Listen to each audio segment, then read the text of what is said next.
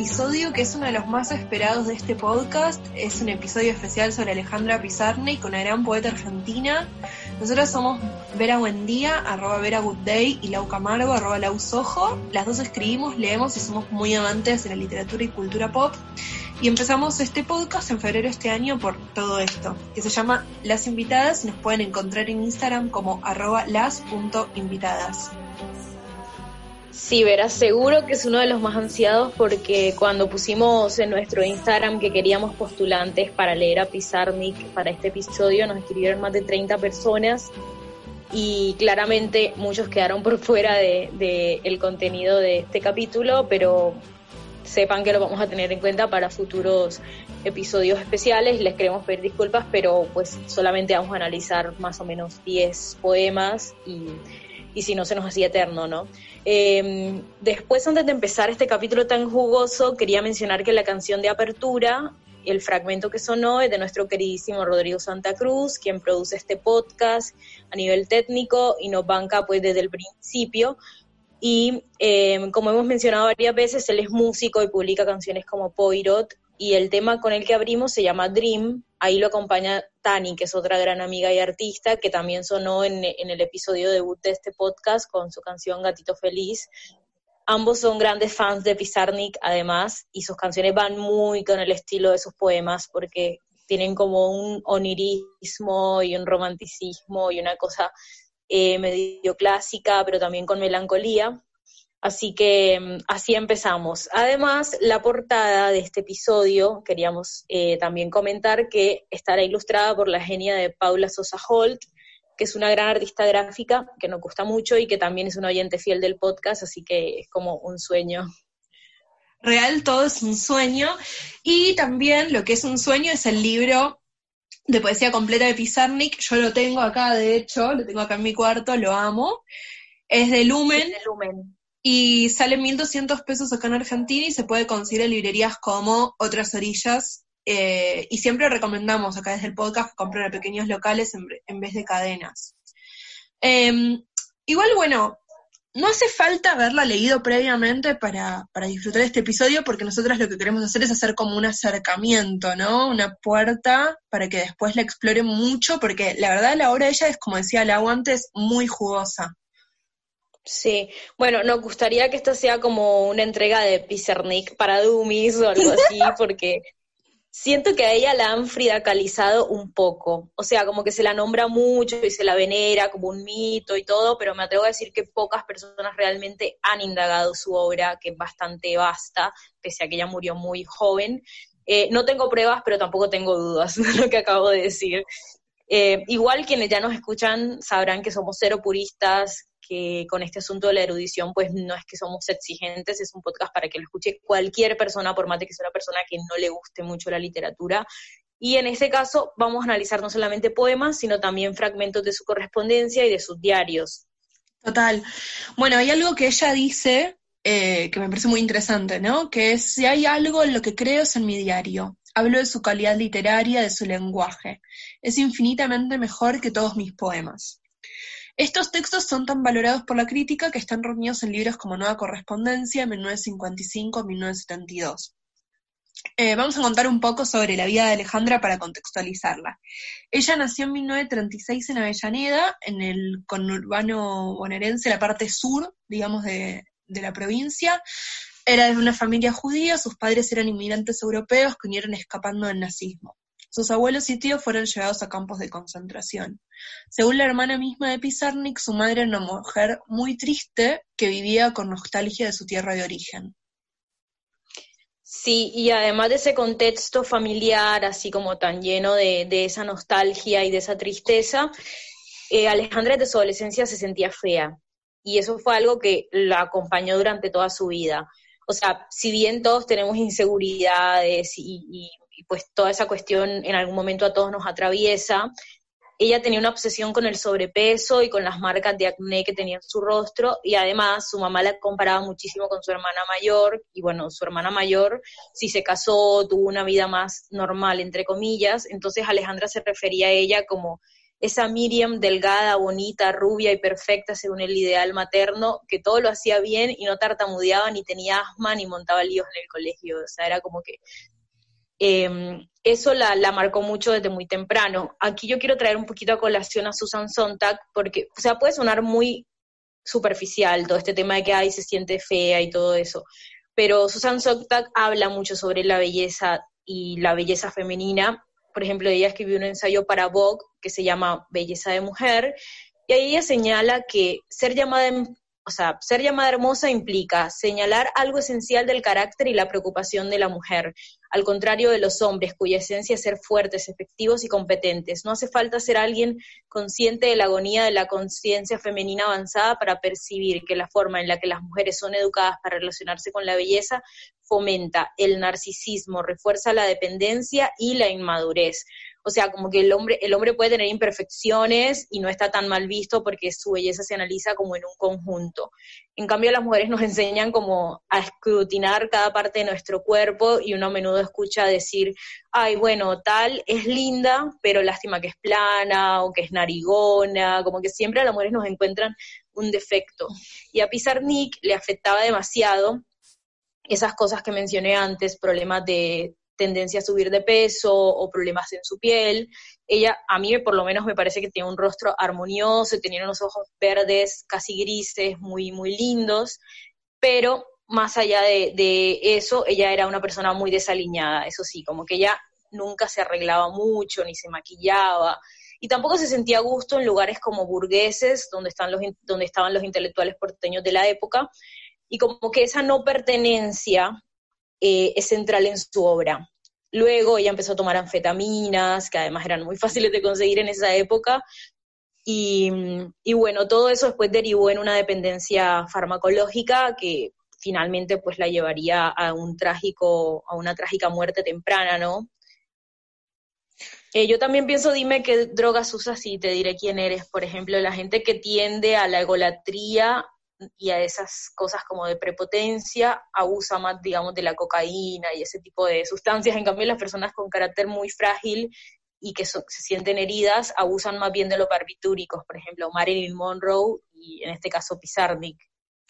Sí, eh, quería retomar un poco, un poco de todo esto. El, el tema de la belleza, si bien Pizarnik como que en su obra lo comenta quizás más a los diarios íntimos, eh, está muy presente. Yo creo que ella construye belleza desde otro lugar. Eh, sí. Y eso también, digamos, la hace alejarse de, de un canon hegemónico que todavía sigue, ¿no? Como, yo no la veo a Pizarnik, por ejemplo, siendo una poeta de Instagram, ¿entendés? La veo... No, no, ni ahí.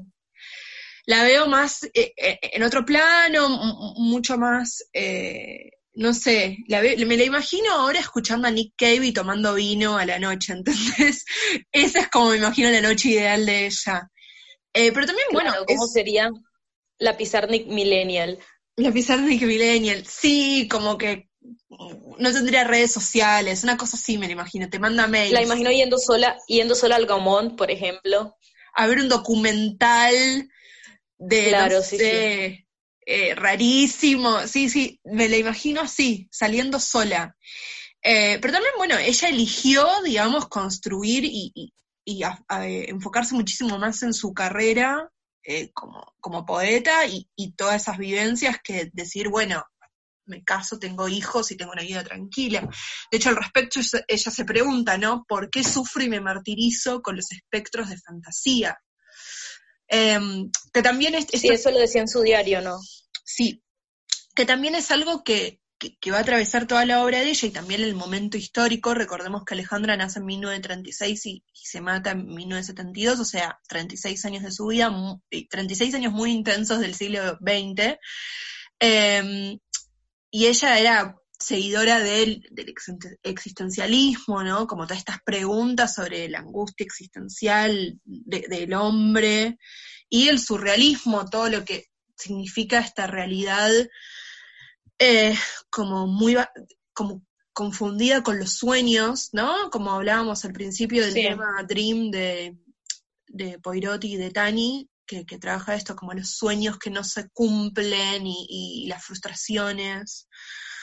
Eh, así un dato de color es que ella a los 18 tuvo un romance con un profesor, no sabía esto.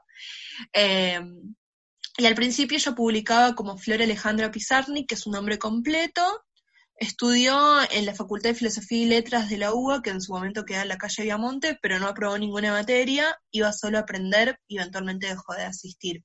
En estos momentos te diría que creo que Alejandra para mí, si fuera una milenia, le estudiaría artes de la escritura en la UNA. Sí, total. Pero tampoco rendiría exámenes. No, no, no, solamente eh, iría a sentarse a escuchar una clase.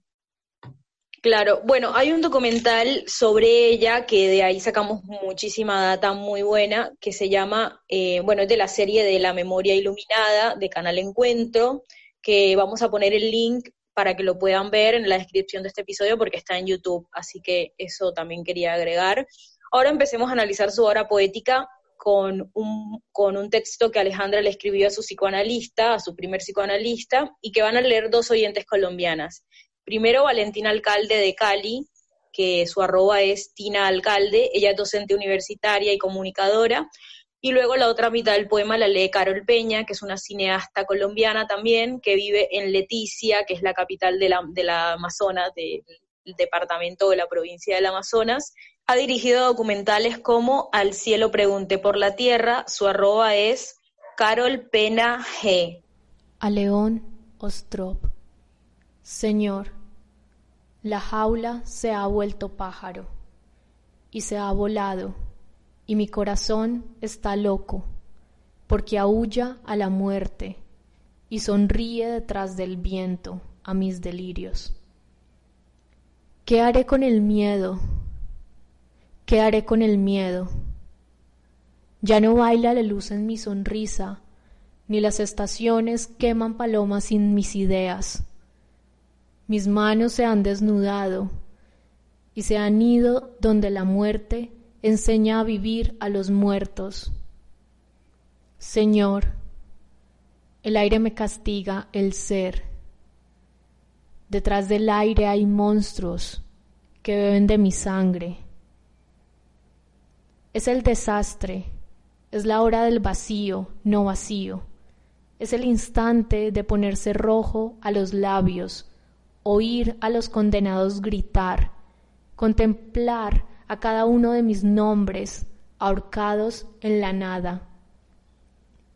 Señor, tengo veinte años, también mis ojos tienen veinte años, y sin embargo no dicen nada. Señor, he consumado mi vida en un instante la última inocencia estalló.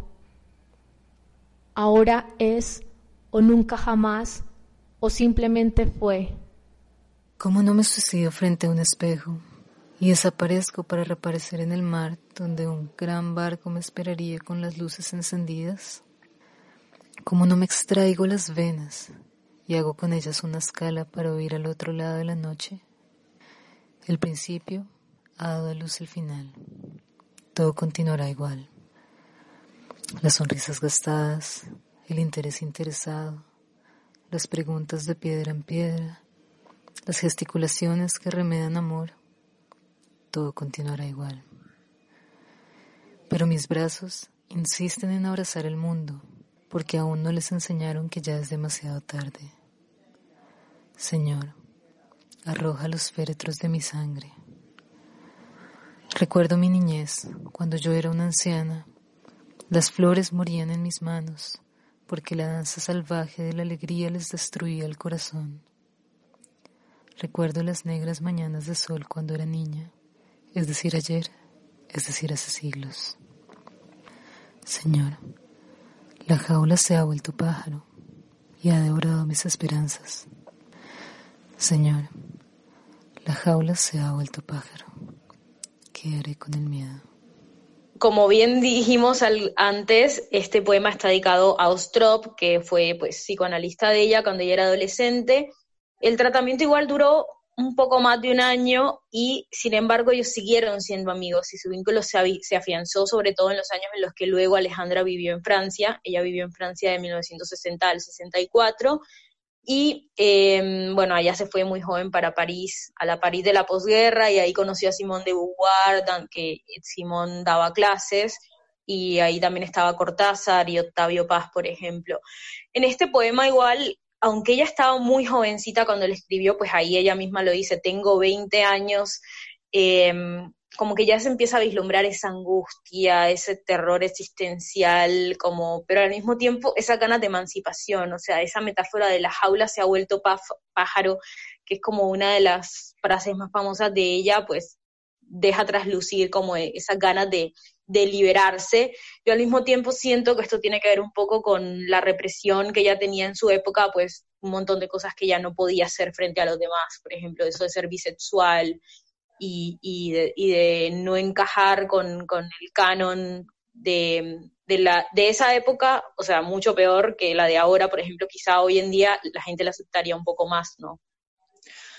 Yo creo que Alejandra no encaja en el mundo occidental en general, o sea, no encajaría ni, en el, ni ahora ni nunca. Eh, a mí lo que me pasa, eh, este poema me gusta muchísimo, me parece muy poderoso, un par de veces lo leí en vivo, Em, lo que tiene es como una contradicción el poema. En un momento ella se pregunta qué haré con el miedo, el yo lírico, y con muchísima fuerza se repite esa pregunta.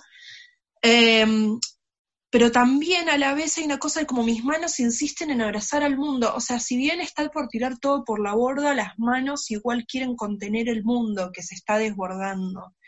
Y creo que esa sensación de desborde eh, te empieza a pasar para mí eh, cuando empezás a ser como más adulto y, no sé, empezás a trabajar y hacer cosas, y de repente el mundo no es lo que vos pensabas que iba a ser, sino que es otra cosa. Y ese desencantamiento del mundo, que es muy necesario para crecer y demás, también te puede llevar a procesarlo como lo está haciendo Pizarnik, digamos, como eh, miedos que se tensionan, que no, termina de ser como algo muy claro.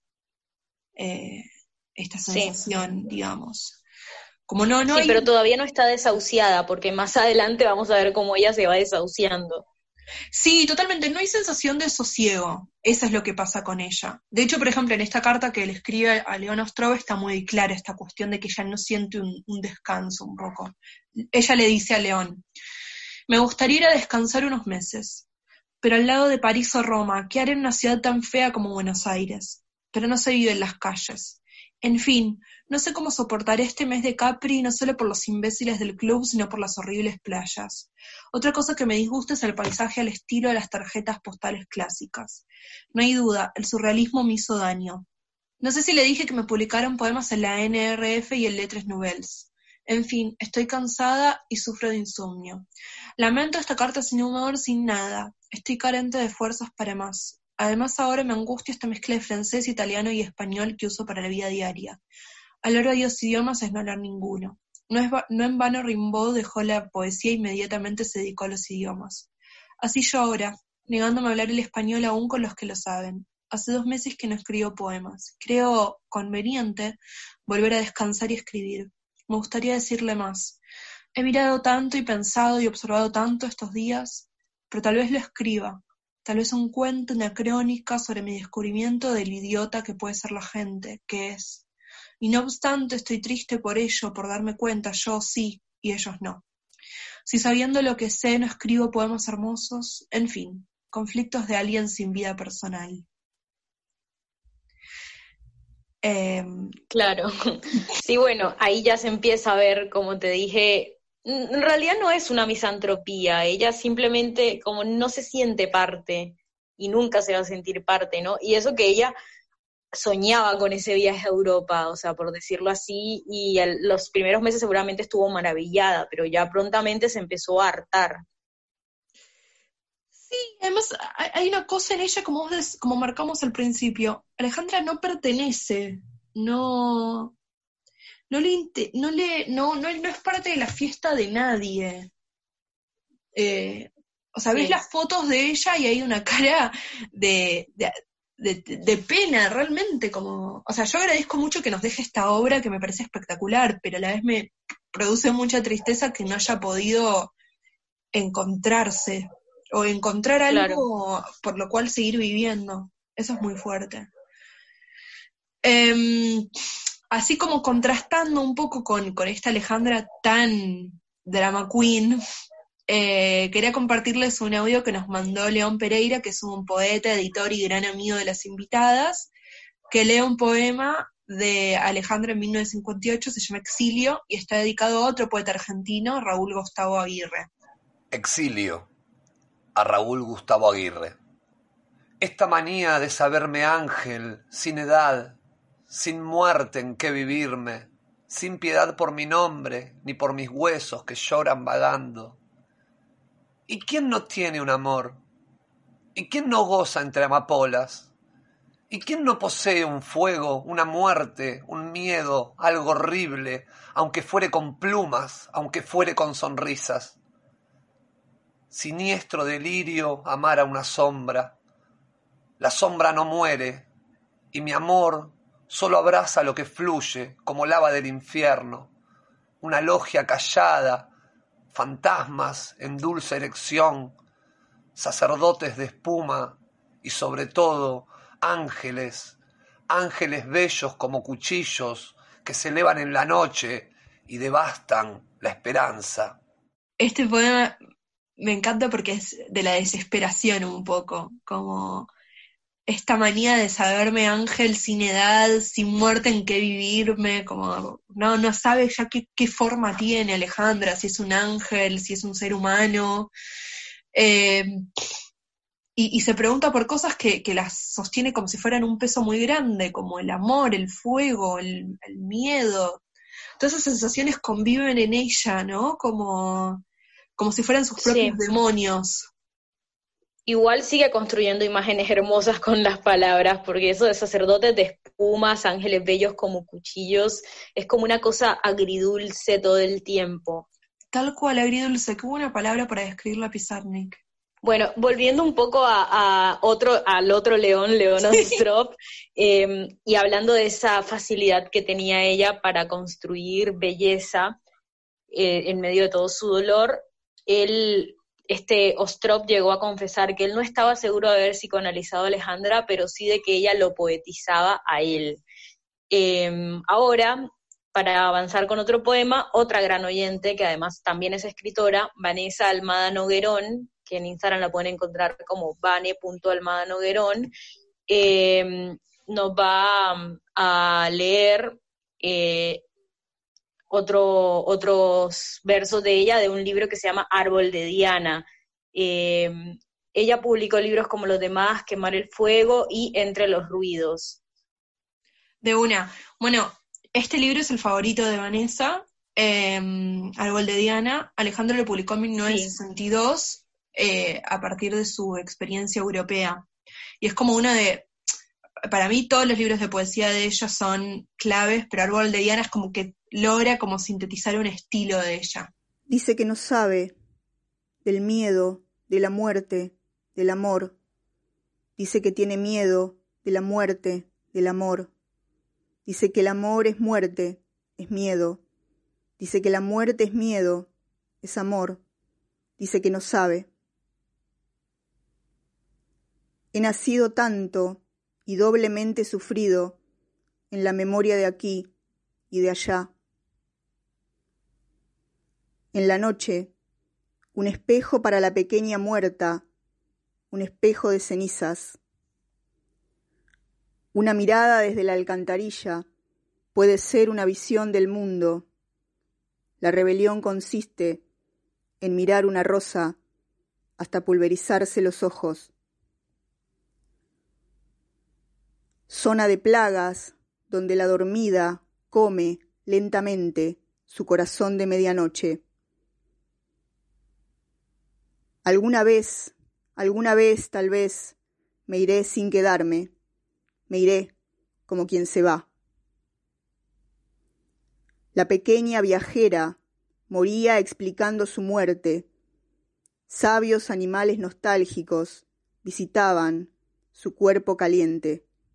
Yo creo que acá, como bien dijiste antes, ella llega a un nivel de sofisticación que tan solo le bastan un par de palabras o de líneas para dejar un impacto imborrable en el lector. Eh, acá se pueden apreciar algunos de los grandes temas que la obsesionan a ella, como eso de la búsqueda de la identidad, la libertad, el miedo, cierta fascinación con la muerte.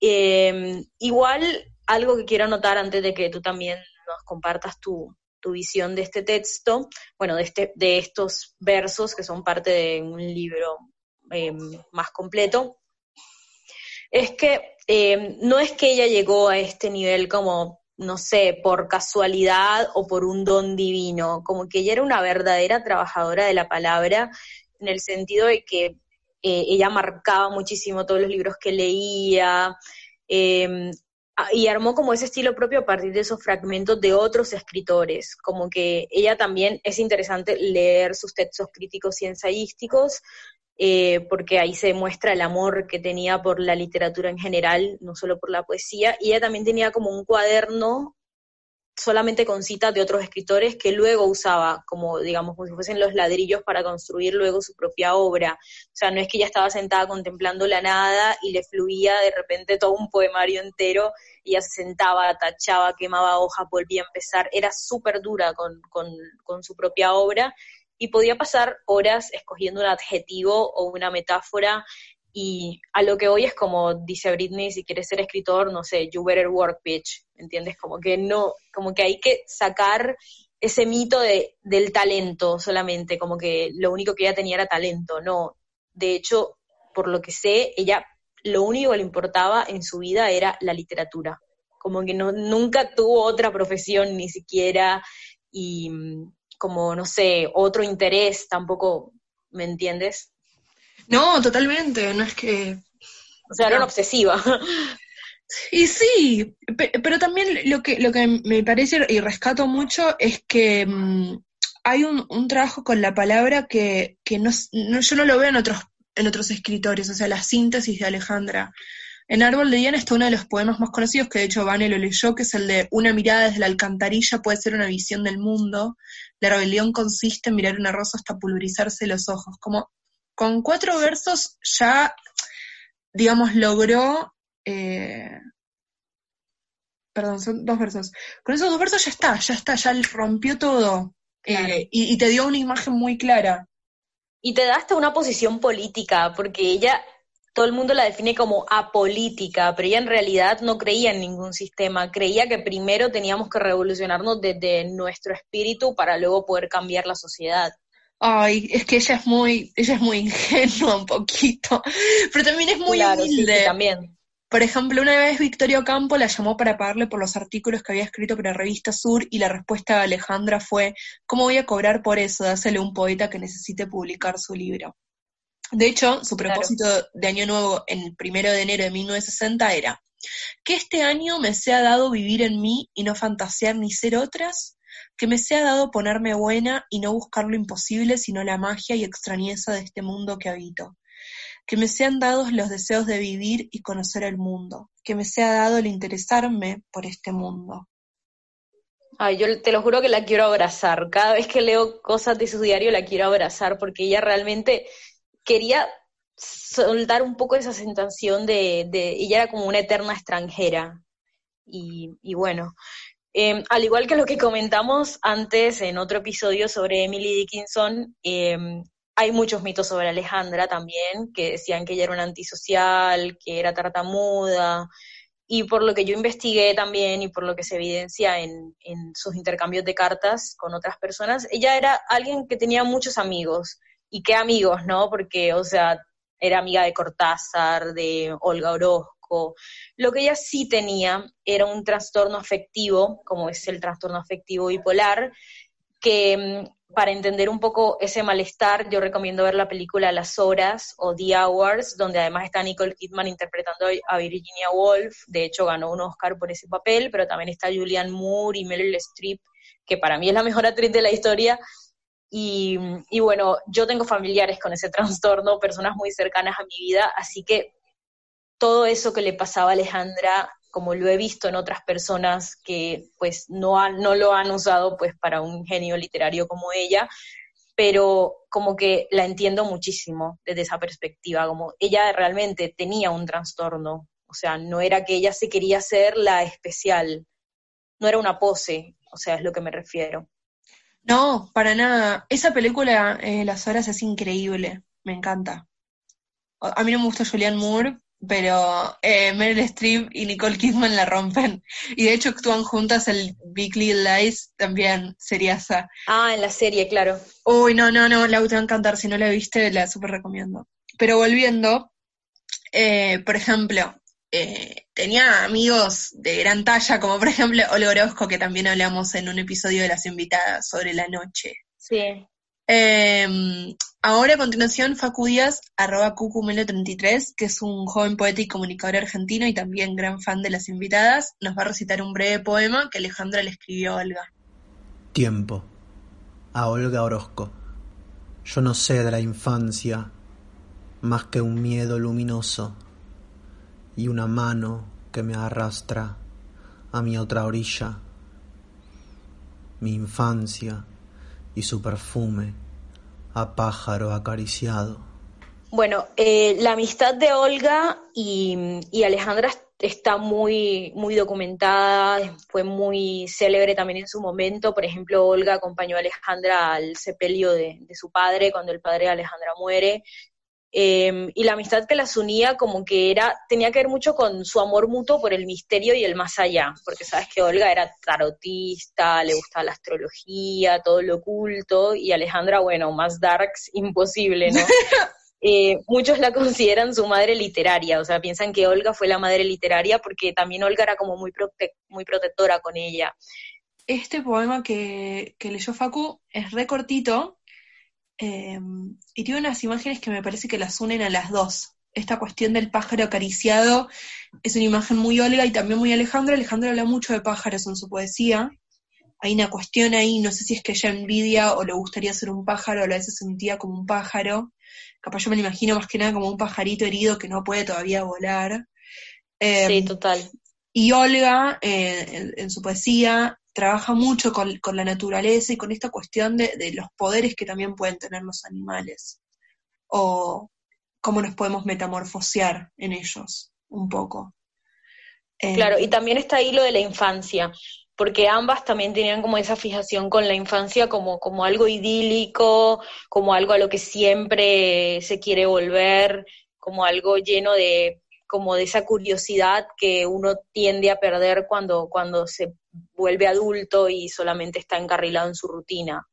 Bueno, pasando a otro texto de Alejandra y a otro aspecto de su obra, está el karma del amor no correspondido, que es otro de los grandes temas de, de ella. El ser rechazada, mantener romances platónicos, o sea, como dijimos antes, he sabido que ella era bisexual, también encontré por ahí que era practicante del sadomasoquismo, lo cual no me sorprende y me enorgullece un poco que ella represente también esa comunidad. Y ella tuvo muchos amoríos, sobre todo con otros artistas, pero fue incapaz de construir un vínculo duradero, como que más allá de no haberse casado tampoco es que se le conoce una relación estable, así como formal. Eh, y, pero sí se sabe que el gran amor de su vida, en teoría, fue Silvino Campo eh, a quien, bueno, es la escritora por la cual está titulado este podcast, Las Invitadas, en honor a un libro de cuentos de ella. Y entonces, para ilustrar un poco todo ese aspecto de la vida de ella mm, romántica, digamos, tan llena de, dramas y de, amores imposibles, em, ahora mi querida amiga Vera nos va a leer otro fragmento de la carta que ella le escribió a Silvino Campo meses antes de suicidarse, que eh, ilustra un poco cómo era esa amistad eh, erótica de ellas. Yo, yo encontré, por ejemplo, esta carta en un, en un artículo de, que decía la carta más triste de un poeta al amor de su vida. O sea, así se define esta carta en Internet. Eh, me gustaría que leas este fragmento em, que complementa el fragmento que leíste en el, en el quinto episodio de nuestra primera temporada, que era sobre amor y celos. Obvio, obvio. Eh, Alejandra dice así, les mando los dos librejos de poemas póstumos, cosa seria. Te beso como yo sé a la rusa, con variantes francesas y de Córcega. O no te beso, sino que te saludo según tus gustos, como quieras. Me someto. Siempre dije no para un día decir mejor sí. Silvet, sos la única, pero es necesario decirlo. Nunca encontrarás a nadie como yo. Y eso lo sabes todo. Y ahora estoy llorando. Silvet, curame, ayúdame. No es posible ser tamaño supliciada. Silvet, curame. No hagas que, que tenga que morir ya. Tuya, Alejandra. Diosito. Era un poquito manipuladora también, porque eso no hagas que tenga que morir ya, todo bien, pero como... Sí, eh, le está también- amenazando, le está Sí, amenazando con suicidarse. ¿Qué te pasa, Alejandra?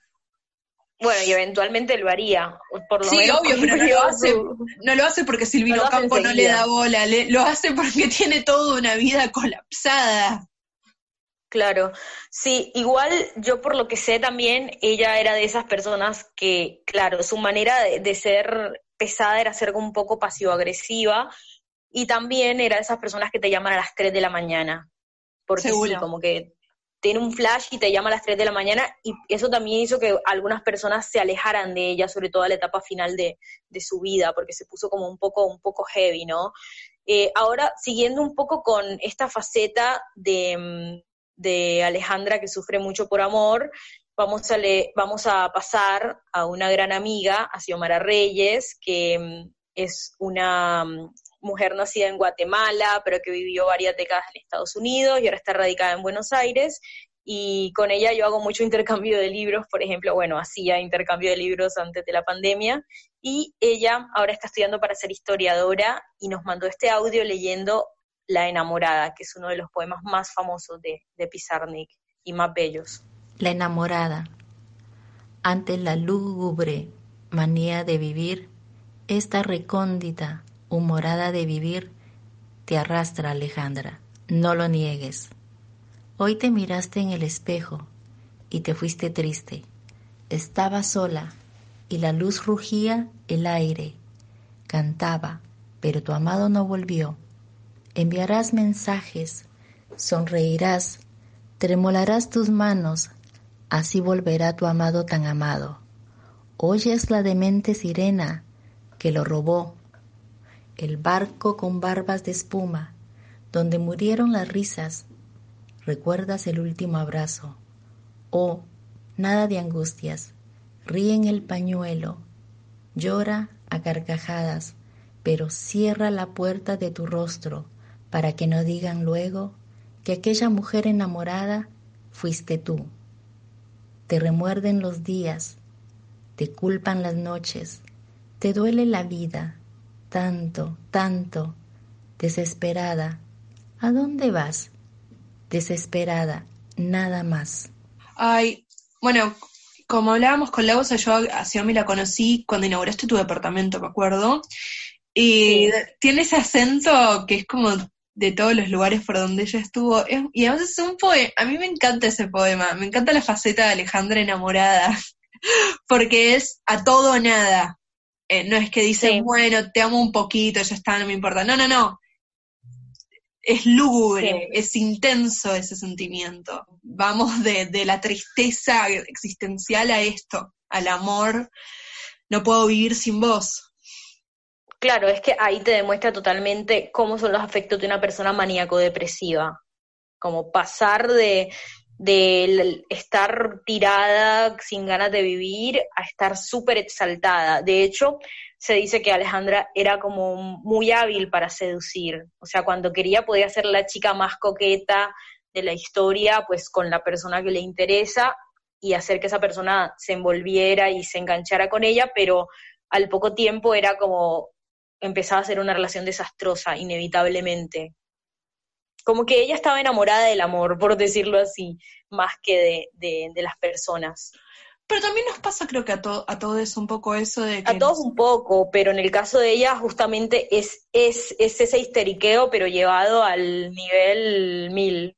Bueno, y continuando un poco con esta desesperación de nuestra amada Alejandra, Nay, arroba inabrazable, que es un eh, poeta no binario y también hace cositas visuales y música, nos lee un poema de los últimos momentos de, de ella, de Alejandra, en 1971. Solo vine a ver el jardín. Tengo frío en las manos, frío en el pecho, frío en el lugar donde en los demás se forma el pensamiento. No es este el jardín que vine a buscar, a fin de entrar, de entrar, no de salir. Por favor, no creas que me lamento. Si comprendieras la voluptuosidad de comprobar. Me amaron, a lo menos eso dijeron. Muchos me amaron porque no soy parecida más que a mí, y por otros imponderables más bellos que la sonrisa de la Virgen de las Rocas. Yo, ahora, creo amar y me siento acabada, epilogada.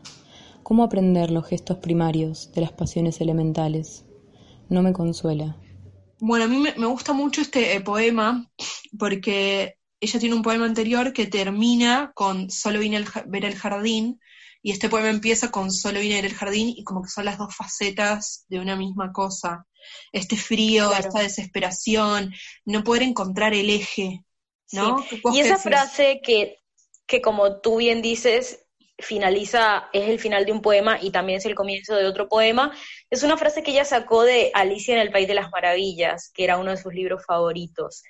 Y creo que eso demuestra el anhelo de ella, de que habíamos dicho antes, de ser por siempre una niña que se sorprende y vive sin tener preocupaciones terrenales. Em, y, esa frase también se convirtió como una especie de mantra para ella, que se repite a lo largo de su obra. Em, ahora para cortar un poco em, ya este análisis, vamos a escuchar un fragmento de Never My Love, otra canción de la dupla dinámica de Poirot y Tani, que habla precisamente de nunca poder estar con la persona que amas.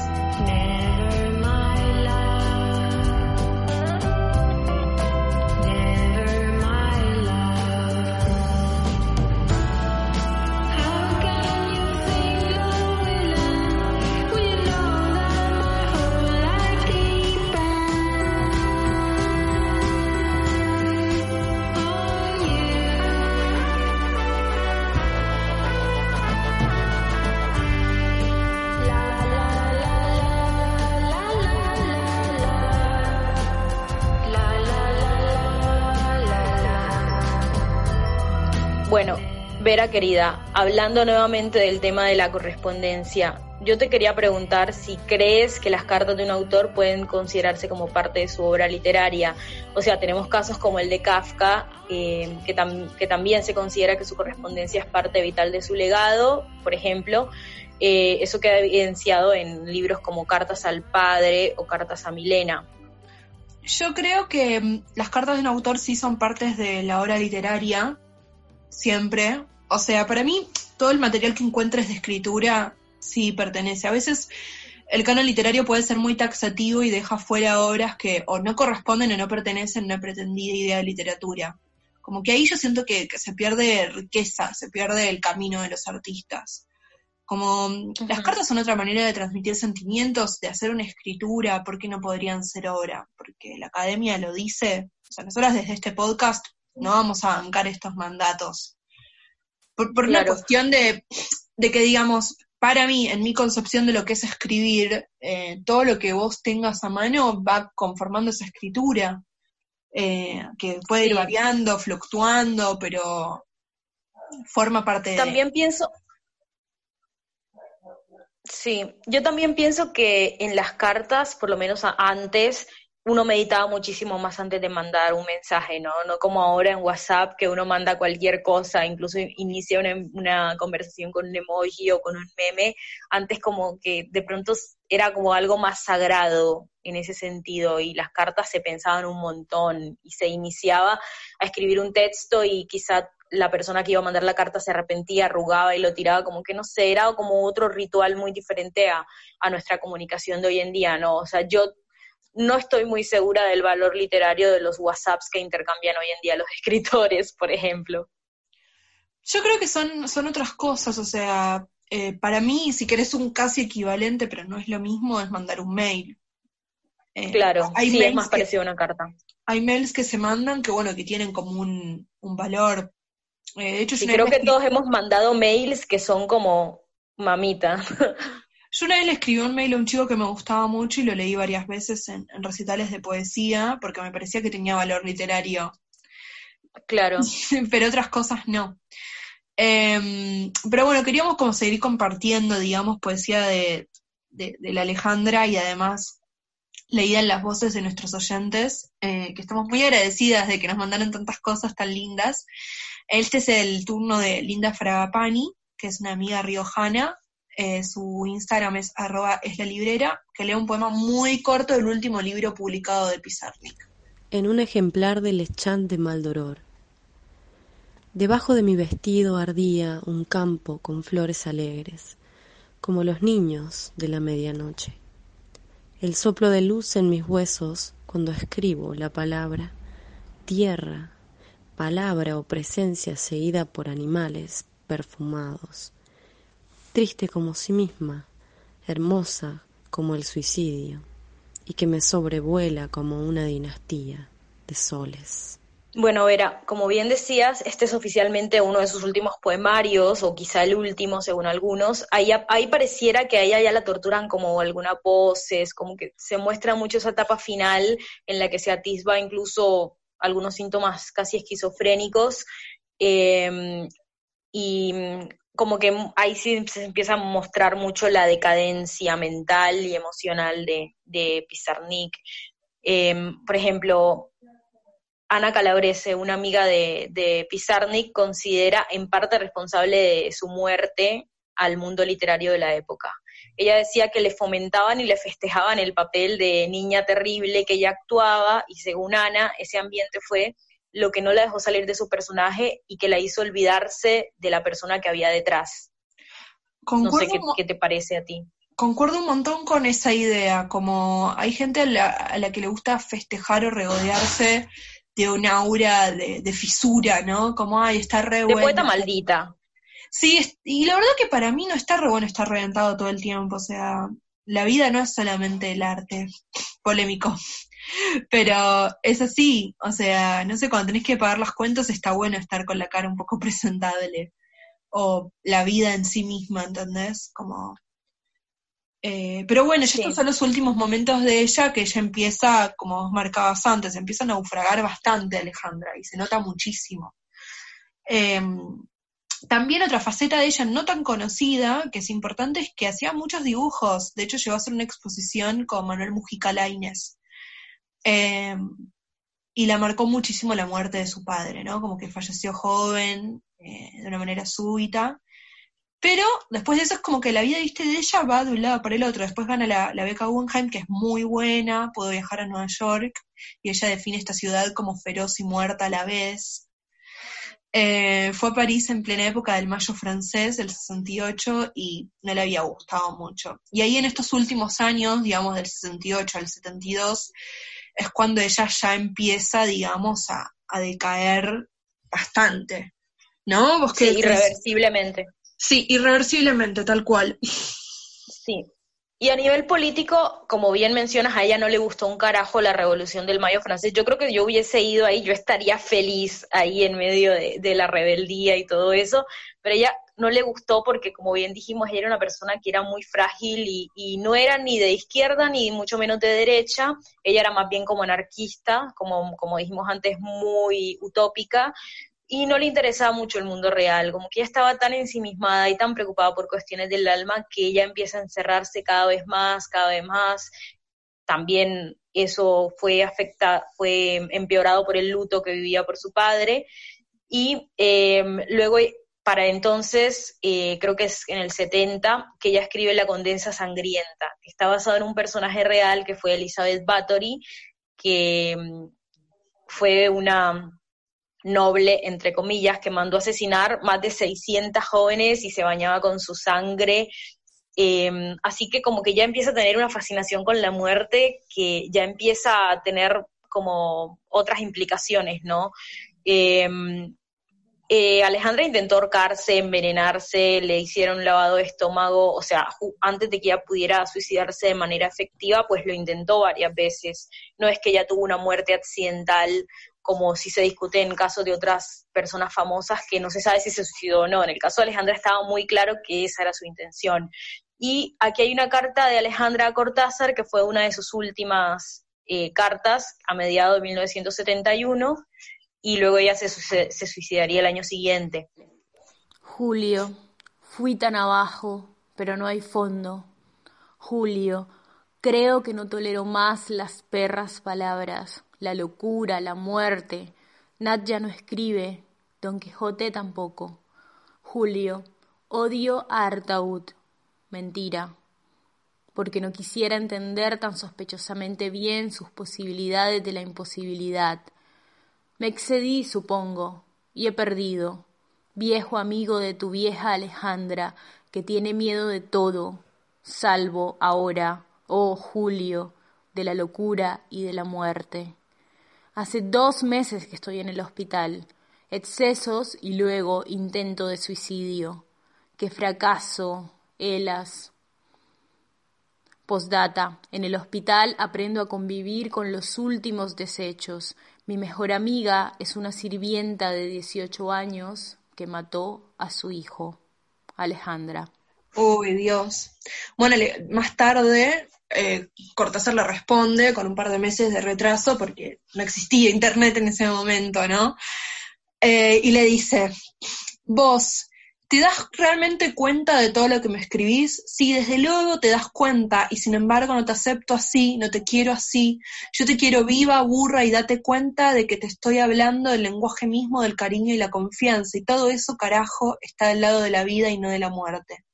Quiero otra carta tuya, pronto, una carta tuya.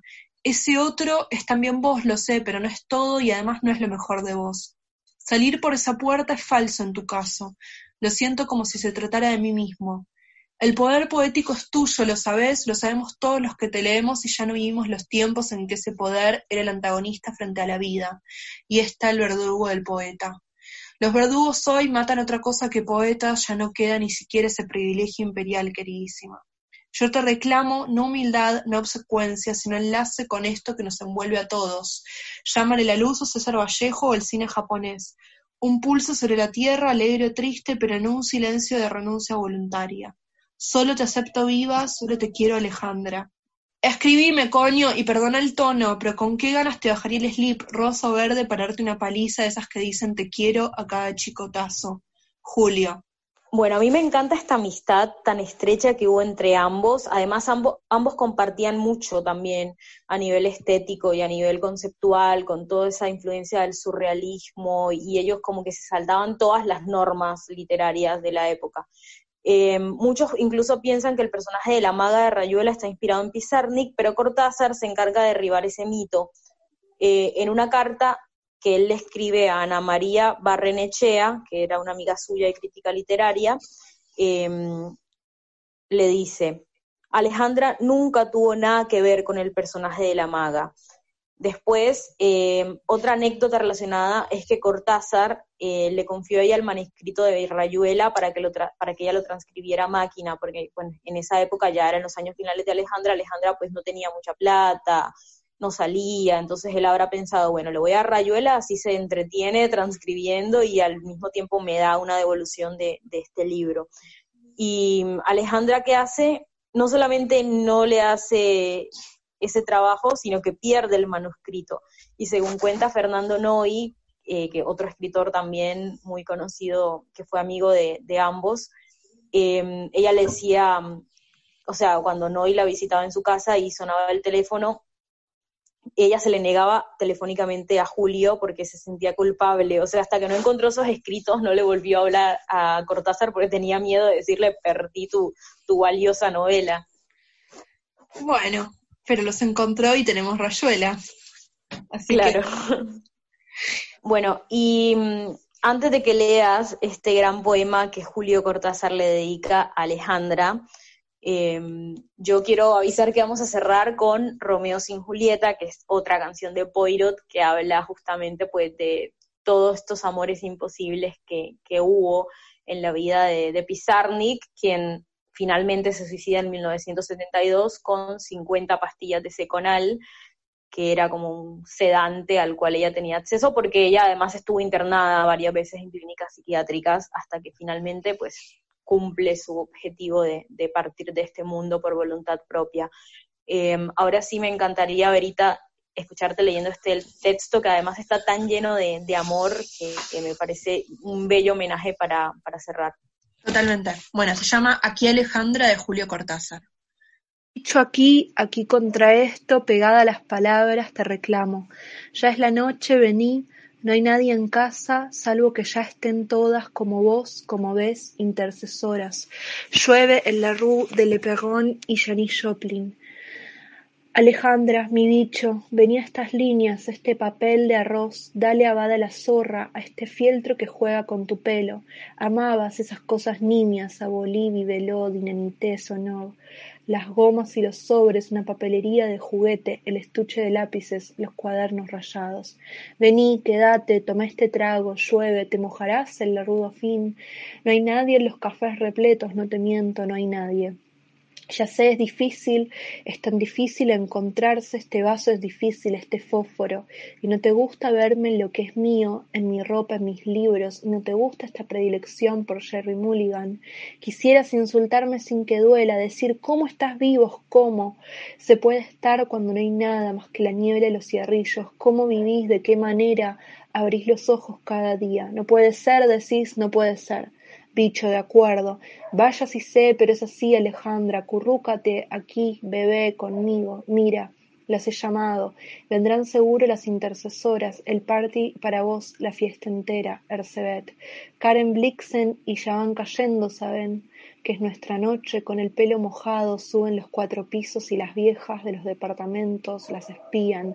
Leonora Carrington, mírala, única son con un murciélago, Clarice Lispector, agua viva, burbujas deslizándose desnudas, frotándose a la luz, Remedios Varo, con un reloj de arena donde se agitó un láser y la chica uruguaya que fue buena con vos sin que San jamás supiera su verdadero nombre.